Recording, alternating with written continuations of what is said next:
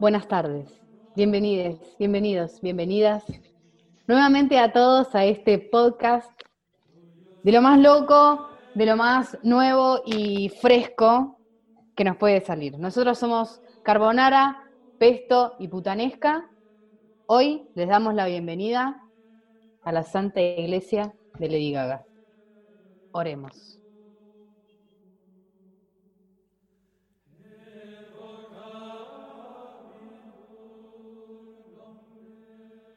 Esto es Pasticho Pop y arranca así.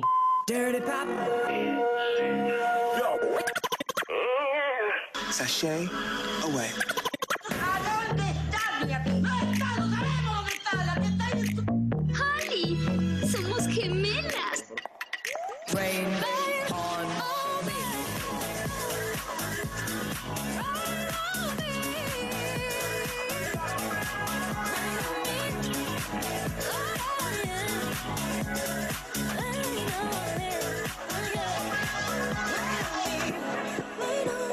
Bueno, bienvenidos y bienvenidas, bienvenides a todos a este nuevo podcast, a este nuevo episodio de Pasticho Pop. Día Olis. mil de cuarentena, de COVID. Nosotros ya estamos cada vez más dementes y hoy les damos la bienvenida, como dijimos, a todos a la iglesia de la Señora y Santa Lady Gaga, que en este 2020 presentó su nuevo, último, maravilloso y grandioso disco, Cromática.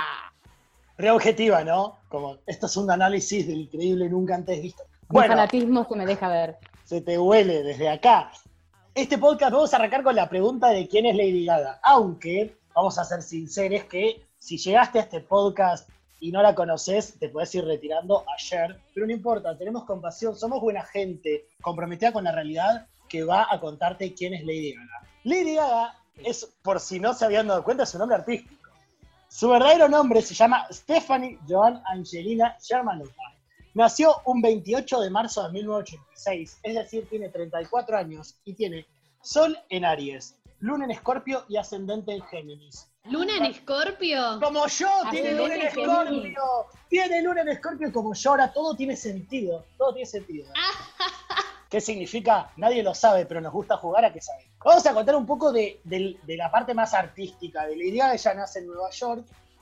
Sus comienzos son en el 2006, pero se hace zarpada en famosa en el 2008, cuando lanza su primer disco que se llama The Fame.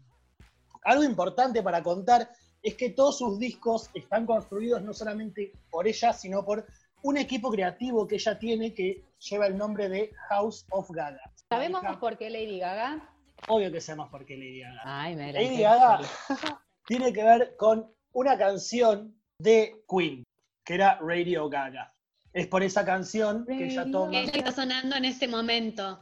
Gracias, Franco de Mendoza, nuestro productor, por agregar las canciones en el momento justo. Lo teníamos que nombrar, no lo habíamos nombrado hasta. Este disco es muy conocido, seguramente lo conozcan por canciones como Poker Face o Paparazzi, ¿sí?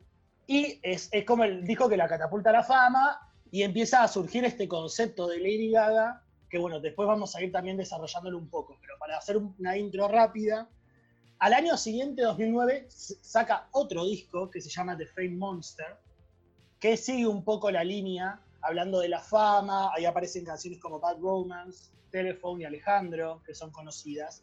En el 2011, otro disco que es Born This Way, ¿sí? tiene mucho de- del renacer, de volver a nacer, y ella como que trae mucho esto de que cada uno es como nació y tiene la aceptación, y un poco la militancia que surge de ella a partir de eso.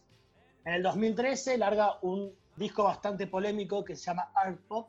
Y a partir de ahí, otro disco que se llama Chick to Chick, que es muy bueno y no es muy conocido porque es un dis- disco que hace en dúo con Tony Bennett, que es todo de jazz. O sea, lo escuchás y estás en una gala de beneficencia, de esas que nunca puede ir la gente como nosotros, pero que dan ganas a veces. 2016. Eh, Carbonara, yo tengo una pregunta. ¿Por qué es polémico el disco Art Pop? Para mí, porque está subestimadísimo. Pero en realidad fue No, un pues pregunto, no sabía que era polémico. Es un disco muy polémico porque en realidad eh, como que no fue muy, muy bien recibido, hubo mucho ataque, se le decía que era art flop, que flop es como, como que fue un fracaso, entonces se jodía mucho con el art flop. Eh, principalmente porque ella usa, en- empieza a usar como otro tipo de música, es un disco que tiene mucho de influencias como de la música electrónica y a la vez en esto de que ella con su equipo creativo genera un concepto en cada disco, en este disco ha hecho presentaciones en vivos con una, una chabona inglesa que es artista, pero que lo que usa es toma leche con colorante y la vomita, y así hace obras de arte, y hay un video de ella presentándose, creo que era en Texas, arriba de un toro mecánico mientras cantaba y esta artista le vomitaba, por ejemplo. Es que me parece que ella hace constantemente performance, me parece, ¿no? Como que es una performance constante. Cada aparición de ella al público está pensada, está medida, todo lo que dice, todo lo que hace, que no deja de ser genuino, ¿no? Pero digo, hay como, hay como algo de, de una performance artística muy marcada con los años, me parece, ¿no?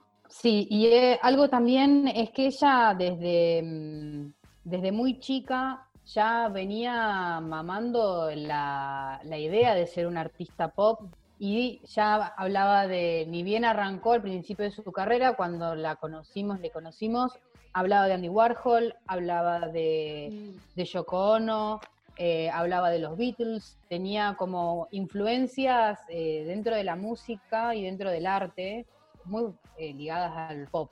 Sí, totalmente, como que un poco en realidad este CD art pop, volviendo a lo que estábamos hablando, en ese momento surgió también como un, bueno, en esto no le fue tan bien, y después cuando surge el sí este chick to chick de música del jazz de gala de beneficencia, empezó a surgir la pregunta de, bueno, ok, ¿qué pasó? ¿La época pop de Lady Gaga se terminó? Además, se suma que después saca un disco que se llama Joanne, que es un disco que es muy como de volver a las raíces, muy del, del country, del rock, de guitarra, de sombrero de cowboy, y ella en esto que decía mm, putanesca, ¿no? De que ella siempre hace algo medio performático. Entonces, por ejemplo, para presentar este disco, lo presentó en bares de la ruta, ¿sí? Como si fueran los bares de los camioneros, o bares así. Como siempre Sí, marcando... cambió un- totalmente la estética. Ella salió de su, o sea, transformó su personaje de Lady Gaga a algo mucho más parecido al- a lo que es ella como persona. A mí me gusta por ahí trabajar separando a Lady Gaga de ella como persona, como su personaje, porque creo que Mm. es, en parte es un personaje, ella es un personaje en sí mismo y es lo que más me gusta y me trae de su obra. Pero ella, al meterse en ese personaje, tapaba un montón de cosas de ella, de lo personal, y hacer el disco Joan la sacó de ese lugar de confort, de ocultarse atrás de las máscaras y sale a mostrar otra cara. Yo me acuerdo de su documental que ella tenía muchísimo miedo, porque bueno, ya venía con un disco polémico, con otro disco polémico, porque tipo con Tony Bennett, dejando ver todo su potencial en la voz, saca un disco que la saca de su zona de confort, hace algo que sus fans no esperaban, donde la ven a ella vestida con una musculosa de un jean y no con sus vestidos estrafalarios, y eso marcó un cambio, digamos, en la idea de Lady Gaga, que ahora para mí con Sí. cromática se refuerza. Estoy muy de acuerdo. eh, voy a traer el- todo el disco de Joan porque justamente yo usé de bibliografía para hacer mi segmento, que ya lo haremos más tarde, el documental, que es un material muy rico en un montón de cosas. Y una de las cosas que a mí más me llamó la atención es que esto que dice Pesto se ve muy bien. La presentación de ella del disco siempre la hace en el mismo short negro y la misma remera blanca, casi desnuda, digamos, ¿no? Como simbolizando un poco, despojándose de todas las vestiduras que le hacían de armadura y mostrándose ella como es. Esto del personaje, del arte ego de la persona me parece que es un poco debatible. Yo creo que ella empezó creando este personaje y que a la larga se terminó transformando. Y esta, esto dicho en palabras de ella en una entrevista, ¿no? Que ella un poco se fusionó con este personaje. Que digo, está bien, es esperable, porque uno a medida que crece se va convirtiendo en ese artista que uno imagina, que entiendo que para ella el artista era Lady Gaga, digamos, de Stephanie pasó a ser Lady Gaga. A eso después lo podemos debatir, pero me parece que es reinteresante para, para hablar esto. Joan es un disco precioso. Para seguir contando cronológicamente, después de Joan sale la película que vio todo el mundo, A Star is Born. La una pe- estrella. ¿Qué No nos olvidemos de la película? No vamos a hacer mucho No. comentario porque si no estamos tres días, pero bueno, yo solo voy a decir que, que ella está nominada a Mejor Actriz y se merecía, o sea, había otras grandes actrices, pero mi corazón pedía que gane el Oscar a Mejor Actriz y se cae en todo el espectáculo, pero bueno, ganó igual mejor eh, la mejor canción por En el llano, llano, bueno, ya lo conocemos. Y eso, hermoso ese momento. Y después de eso tenemos en el 2020, nuevo disco. Los memes de ese momento son hermosos. Los memes del bulto son increíbles. No, pero sí es verdad. Creo que eso No terminó de banalicemos que estamos demostrar- en la iglesia, por favor. Yo creo que eso terminó de demostrar que Lady Gaga es una, que esto es un debate que ya venimos teniendo, es una artista. O sea, no es solamente una cantante, no es solamente una guitarrista, ella es una artista que hace presentaciones, que hace performances y que a su vez actúa, es, gana- es capaz de ganar un Emmy con su papel en American Horror Story y es capaz de ser nominada y ganar un Oscar por su interpretación y su banda sonora. Me parece que por eso le dedicamos una misa entera y la aplaudimos de pie a esta mujer que a su vez, y con esto doy pie a, a arrancar con el primer tema, se ha convertido también y ha usado su, fa- su fama como una plataforma para concientizar sobre un montón de otras cuestiones, que eso después me va a tocar a mí. Así que arrancamos con eh, Alice de Cromática, que es, la primer, es el tema con el que inaugura el disco. Pónganse de pie para recibir a Alice.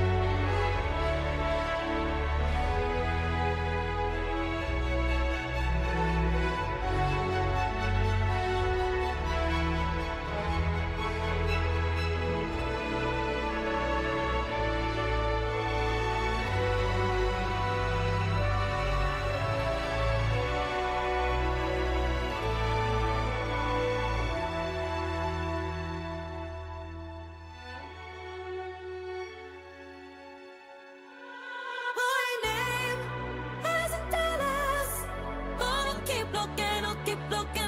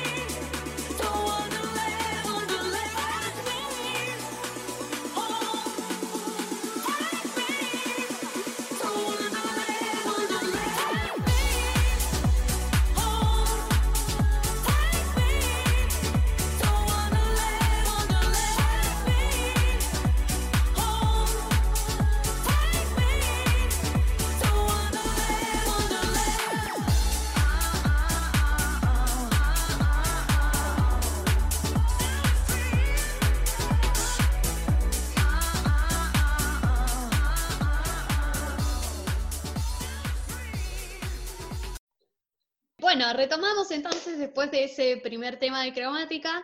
Yo como os dije que a mí me identificaba ser Hermione Granger y psicoanalista, o psicoanalista, por lo menos el psicoanálisis me define, hice la tarea y estuve mirando muchas entrevistas y leyendo muchos artículos de Lady Gaga con una temática que me parece muy interesante, que va más allá de su música y que tiene que ver con su salud. Como muchos sabrán, o no sé si muchos saben, Lady Gaga ha afirmado recientemente eh, padecer de una enfermedad llamada fibromialgia. Es una enfermedad cuyo origen en realidad es desconocida. Acá tenemos a un médico, tal vez nos pueda asesorar un poco, pero por lo que yo tengo entendido, la causa es desconocida. Sí se saben que hay algunos componentes que agudizan algunos síntomas, por ejemplo, el dolor, ¿no? Tiene episodios de dolor neuropático que no responde a la analgesia. Normalmente son dolores muy difíciles de tratar. Y esto se ve súper claro en el documental que está en Netflix, vayan a verlo, Lady Gaga, Five Foot Two, me parece que se llama, que es en relación a toda la producción y el lanzamiento de su disco Joan. Es una Lady Gaga que vemos muy, muy triste, muy angustiada, no, sé, no me animaría a decir deprimida, pero sí eh, se ven episodios de ella en donde realmente está quebrada, llorando, angustiada y con unos dolores en el cuerpo insoportables, ¿no? Que aún así igual ella trabaja, produce música, escribe, lo que sea, pero muy angustiada. Es, un, es muy interesante pensar en el viraje que hace al último disco Cromática, donde hay una entrevista que hace con Oprah, yo la recomiendo mucho, dura una hora, es un poco larga, pero donde ella habla en relación al diagnóstico de su fibromialgia y todos los tratamientos que está haciendo en relación a eso. Ella confiesa haber tenido ataques de pánico, estrés postraumático, dolor crónico, etc. Digamos, esta fibromialgia o este dolor dice que ha aparecido hace cinco años. Primero lo asoció a un accidente que tuvo una, se quebró la cadera, no sé si sabían, en el tour Born This Way, lo tuvo que suspender, pero aparece también asociada a otra cosa, que es episodios de estrés postraumático por haber sufrido de violaciones a los 19 años. En relación a eso, ella nos dio muchos detalles, no quiso decir quién era el abusador, nada, está bien, o sea, está bárbaro que se respete su privacidad, me parece fantástico y ella asocia este dolor con todo esto que ella nunca logró elaborar. Entonces tiene episodios donde hay determinados elementos que ya le dice trigger, que son como que desencadena estos episodios, pueden ser cualquier cosa. Y estos últimos años ella ha hecho un millón de cosas, de terapias alternativas, meditación, bueno, y toma medicación eh, para poder trabajar y poder vivir un poco con eso. A ver, un par de cuestiones y acá podemos hablar. Sí, sí, sí, Carbonara, por favor.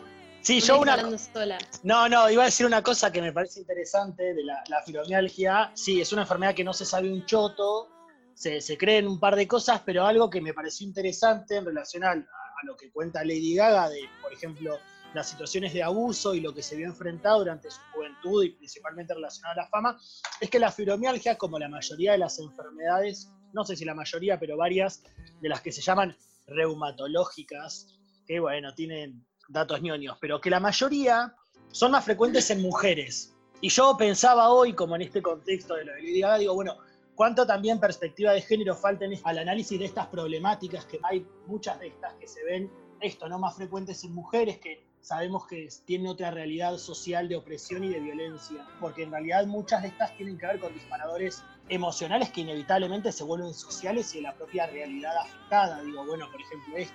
Ella refiere situaciones de abuso y de violación que después dispararon en esta patología.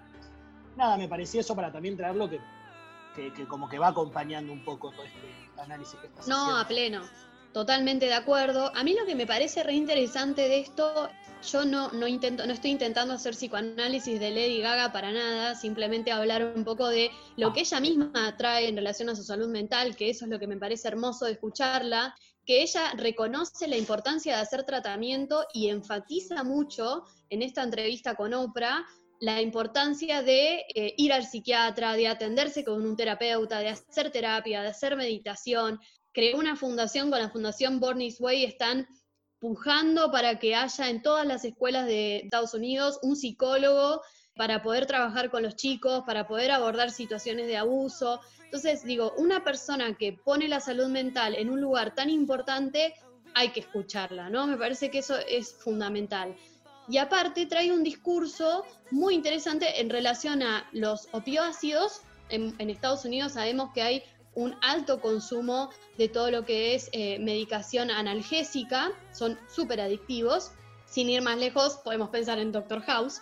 Y también hay una gran cantidad de prescripciones de antidepresivos, que no está mal tomarlas, pero lo que ella enfatiza es, loco, si ustedes van a su médico de cabecera, que es un médico de familia o médico clínico, les está diagnosticando y les está dando sertralina, que es un antidepresivo, no vayan. Que ese médico los tiene que derivar a un psiquiatra. Y que una persona que es tan conocida y que es tan famosa pueda sentarse a decir eso en televisión pública y que la gente la escuche, me parece que es algo súper valorable.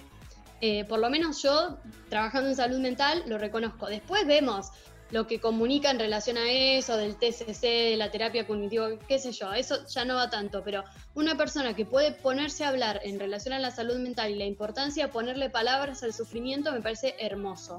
Y eso se escucha en su disco. Eso a lo, a ¿Por qué hablo de todo esto? Porque ella lo trae en relación a un disco. Un disco que ella nomina como terapéutico, entre comillas, en la medida que aprendió con mucho dolor, ella armaba las canciones y después se da cuenta que de eso salía un himno a la celebración.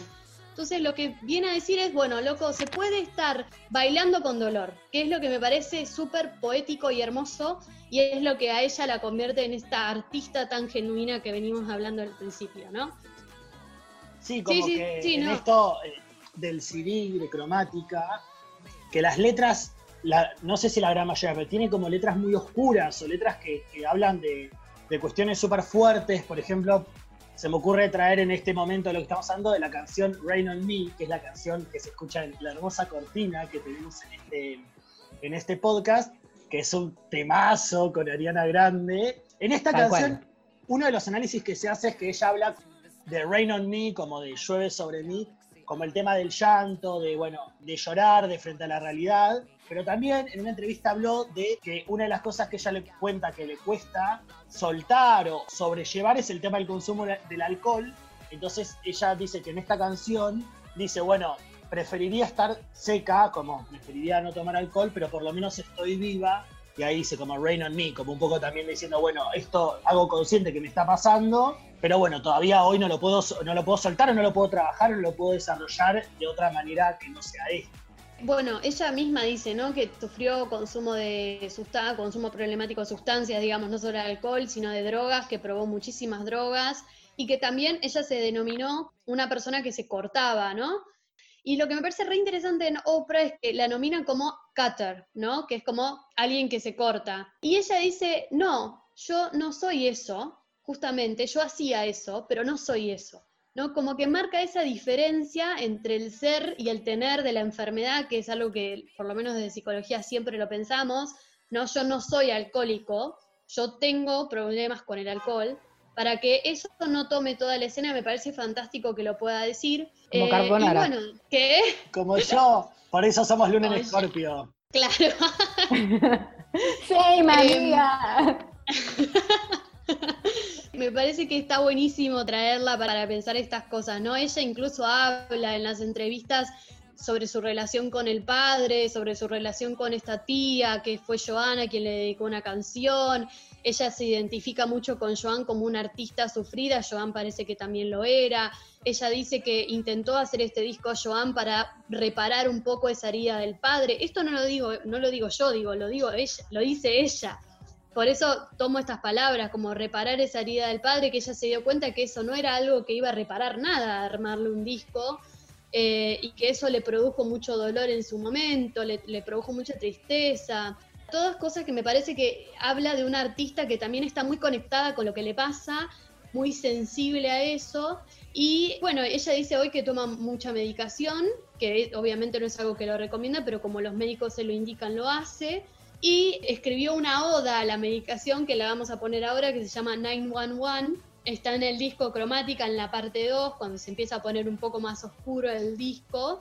Que una de las cosas que dice juega un poco con la palabra pop, ¿no? Que pop en sentido de música, pero en el sentido de pop del ruido que hace el frasquito de pastillas cuando uno lo, lo, lo abre. ¿Sí? Ese Ay, qué sutil. What a dress, detalles. Yo antes de ir al tema, Antes de ir al tema, quiero introducir con un poco lo que vos estabas terminando de decir, putanesca, con respecto a Lady Gaga y este maravilloso disco y lo que es ella como una artista, es que me da la sensación de que Lady Gaga llegó a ser una artista pop pensando que ser un artista, o sea, pensando no, pero con la idea de, que un artista pop era alguien como Britney Spears, por ejemplo. O sea, tenía como ella admira mucho a Britney Spears, admira mucho la obra, la obra de Britney Spears, que para mí no tiene comparación Britney Spears con Lady Gaga, porque para mí Lady Gaga pudo llevar su arte mucho más allá, su arte pop. Y para cerrar esta parte, hay una frase que ellos mencionan en una presentación que hicieron en un predio de, de Andy Warhol, una cosa así. Andy Warhol eh, dice que I'm a deeply superf- superficial person. Me pareció una frase que es muy de Lady Gaga. Toda la obra de Lady Gaga es profundamente superficial. Así que con esta frase nos vamos a ir a escuchar Cromática 2.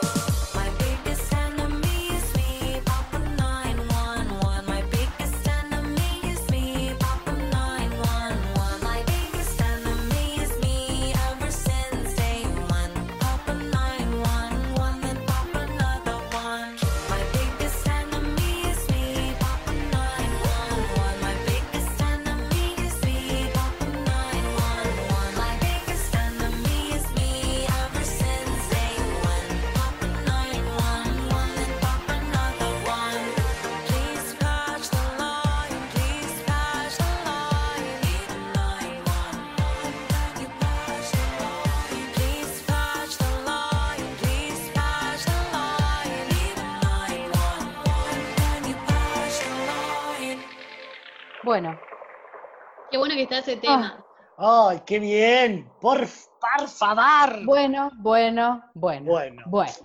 Recuperando. Uf, Me agité. bueno, vamos a ir. Ay, sí, me agité yo también. Voy a buscar vino.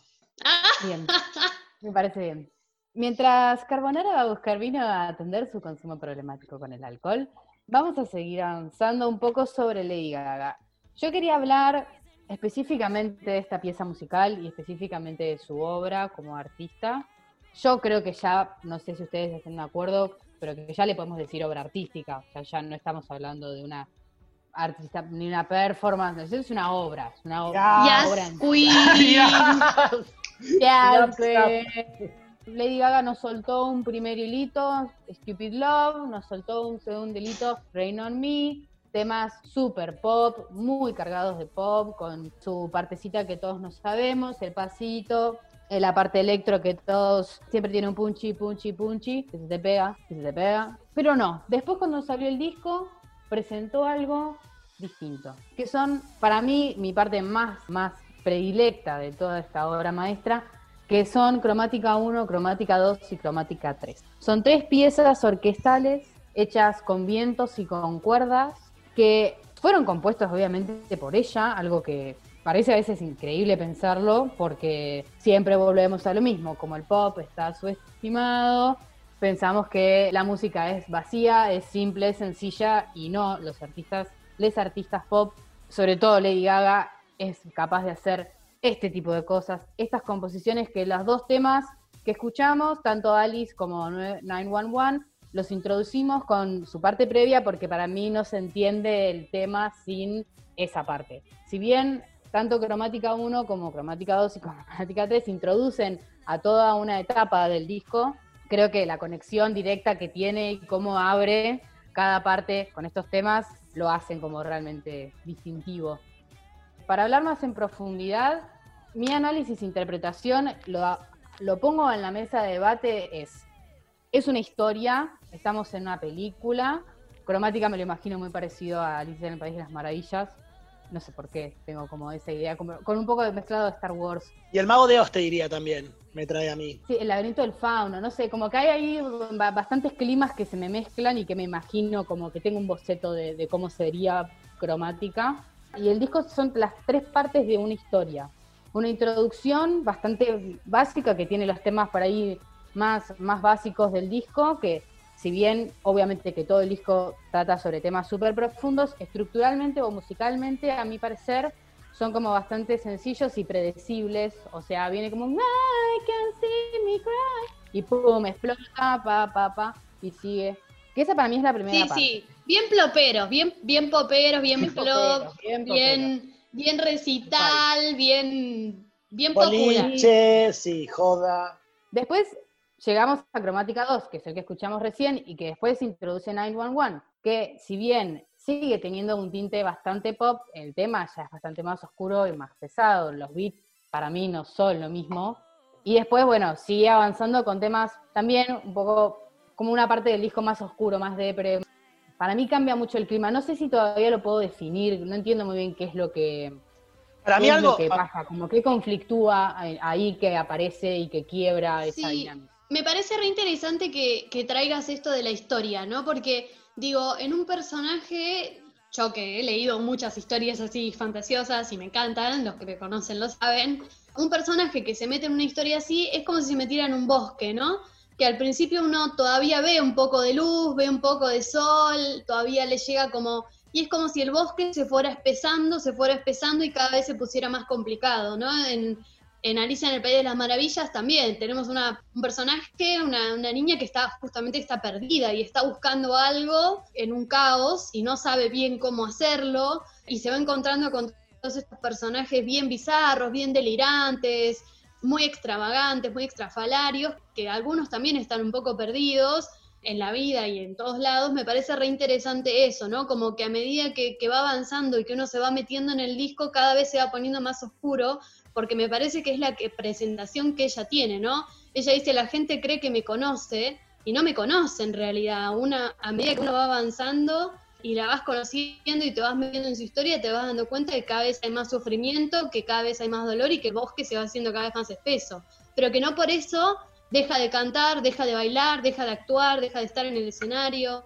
Sí, también algo para mí que pensaba que en 911, como las primeras canciones del primer acto, la voz de ella es muy limpia. Y en 911 ya empieza con como el tinte más robótico y después viene Sour Candy, que también... Y Plastic Black- Doll, o sea, y Plastic Doll, que son tres canciones que la, la voz es como más rara, medio incluso esto, ¿no? Robótica, como queriendo exagerar en los detalles tecnológicos que se le pueden poner a la voz.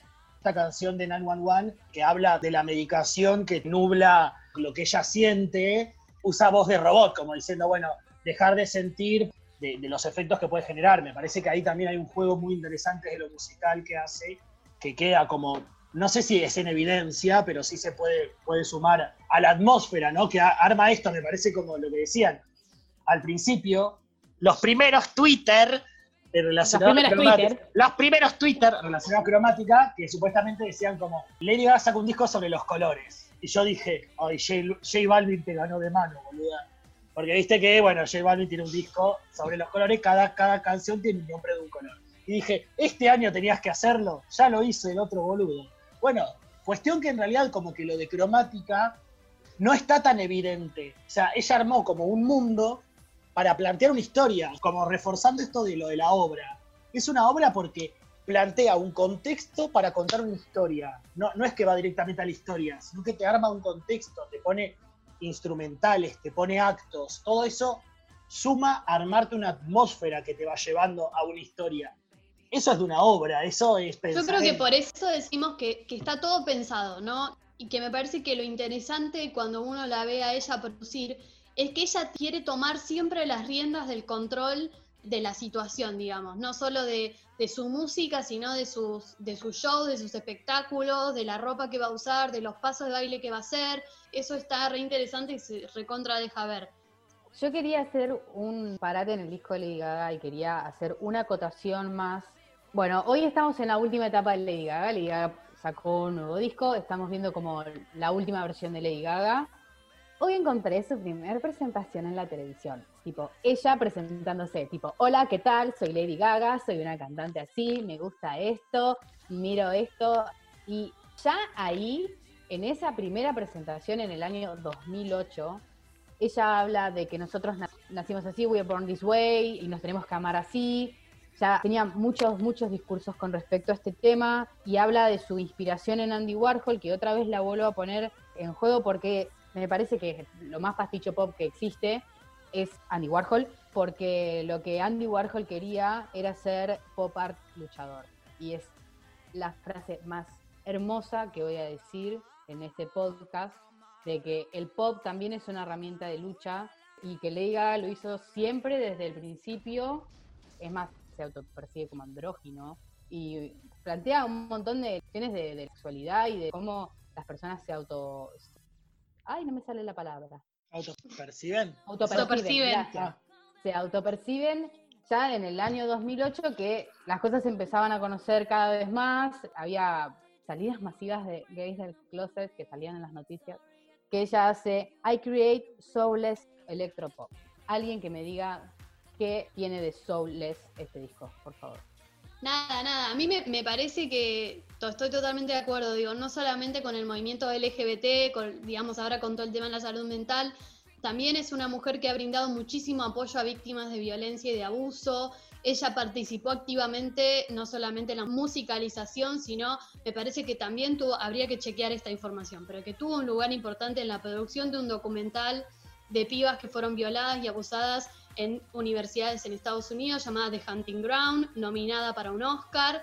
Está en Netflix, no sé si seguirá estando, documental fuertísimo eh, y ella ayudó a un montón de estas pibas a animar a hablarse de la situación, a hablar del asunto que la motivó a crear la fundación Born This Way. Me parece que es una mina que ella, ahí en la entrevista con Oprah lo dice muy claro, la fama me ha dado un montón de cosas horribles y muy dolorosas, digamos que ella realmente lo padece, estar en ese lugar, pero a su vez ha podido hacer de eso una plataforma para concientizar y hablar de un montón de otras cuestiones que me parece que no es su obligación, como artista no es su obligación y sin embargo lo hace. Totalmente. Creo que si algo que podemos decir nosotros tres es que claramente Gaga está subestimadísima. Creemos que es un gran icono pop, pero un disparador que ha surgido y que por algo también hemos construido incluso este podcast es de la pregunta que vamos a, con esta pregunta, ir cerrando este podcast, es si creemos o no que el pop está subestimado. ¿Quién quiere arrancar? Yo, para mí, claramente está subestimadísimo. Toda gente de la música y de dentro del ambiente de la música suele buscar qué es música y qué no es música, qué es arte y qué no es arte. Y la realidad es que siempre lo pop y el arte pop, en tanto en lo plástico como en lo musical, como hoy conocemos el arte pop, tanto como pop como popular, como pop como lo interpreta Lady Gaga, que es desde el arte pop, desde el concepto pop, eh, no, no se puede subestimar. O sea, es una obra artística y como cualquier obra artística la entendés y te gusta, o no la entendés o no te gusta. Para mí la mejor forma de poder decir si algo está bien o mal es porque lo entendés o porque no lo entendés. Y para mí claramente el pop no se entiende muchas veces o se interpreta como algo superficial, cosa que no lo es. Sí, para mí está muy subestimado el pop, estoy totalmente de acuerdo. Es un género musical que tampoco se- es muy fácil de definir. Cuando nosotros preguntamos a Matías Mesoulán de la obra animada qué hacía el pop pop, y él tampoco nos pudo responder muy en claro, pero sí dejó en claro algo que el pop, encontrarle el sentido al pop es como encontrar el sentido de la vida, Y equiparó las dos cosas, así que me parece que eso hace que el pop esté totalmente subestimado porque nadie lo ha puesto al pop al lugar en el sentido de la vida. Yo creo que también lo que tiene el pop de hermoso es que es algo que eh, al ser popular es compartido y al ser compartido trae recuerdos, trae momentos, trae salida, joda, birra, coreografías cuando uno estaba en, en secundario, digo, son todos esos recuerdos que, bueno, que hacen parte de la vida. Así que muy subestimado.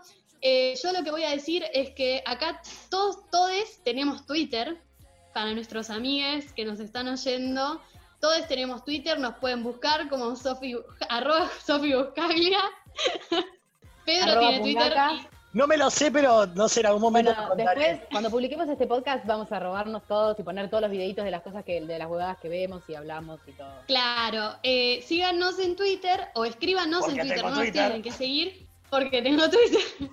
Primero para que nos cuenten si para ustedes el pop está subestimado o está sobrevalorado, le robamos la consigna seguro la Habana. Después, ¿qué es el pop para ustedes? ¿Qué es de Lady Gaga? Y si tienen ideas para futuros podcasts, ¿hay algo de lo que nos quieran hablar, de lo que nos quieran contar, que piensen que podemos llegar a hacer un episodio que va a estar buenísimo? Nos escriben ahí. Hasta ahora son todos amigues, pero bueno, está bueno decirlo igual. Me siento re Julián Mengolini. Y así nos despedimos. Nosotros somos Pesto, Putanesca y Carbonara. Muchas gracias por escucharnos. Esto es Pasticho Pop y así nos vamos con Cromática 3. Vamos a ver la luz al final del camino, Lady Gaga y a la Elton John.